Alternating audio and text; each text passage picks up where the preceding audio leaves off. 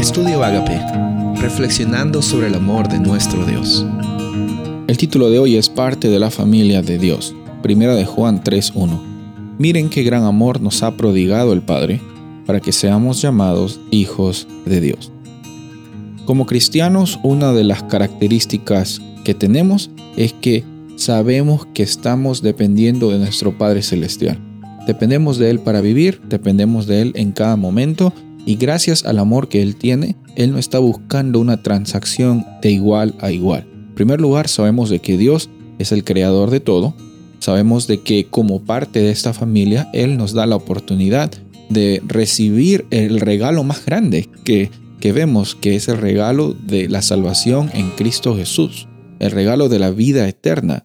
Creer en Él y creer en ese regalo es nuestra oportunidad para transformar nuestro ser y en cada momento seguir viviendo esta realidad con nuestro propósito. Un propósito claro. Estamos viviendo aquí sin importar las circunstancias externas para glorificar a Dios. Y, lo hacemos y glorificamos a Dios no por las cosas que hacemos necesariamente, sino por quienes somos. Ahora, no me malentiendas, no, digo que hagas lo que hagas, eh, eh, tu vida va a ser una, vida, una vida santa, una vida separada. No, lo, que estoy diciendo es que una vida santa y una vida separada está conectada con la realidad de que tú reconoces de que Dios es el creador de todo. Y ya no, tu vida ya no es simplemente una vida basada en un desempeño. No, obviamente tu experiencia va a estar en conexión y en sintonía con la realidad de, del reino de Dios. Sí, eso es cierto. Pero en este proceso no debemos preocuparnos en lo que debemos hacer y dejar de hacer, sino en cómo es que podemos mostrar a las personas, porque eso dice el mandamiento más importante, es cómo es que nosotros amamos a nuestro Padre Celestial y cómo es que por medio del amor que recibimos de nuestro Padre Celestial, también estamos dispuestos a extender ese amor hacia las personas que nos rodean.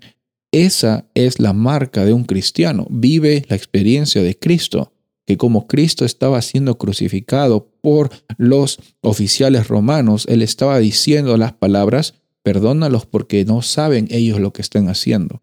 No estaba eh, atacándolos, no estaba insultándolos, no estaba reaccionando, no estaba viviendo con temor.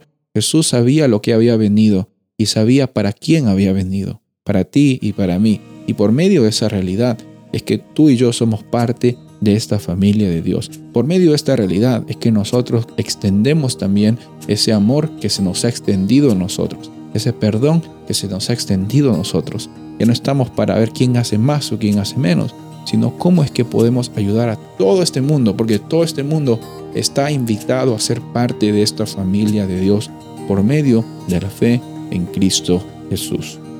Soy el pastor Rubén Casabona y deseo que tengas un día bendecido.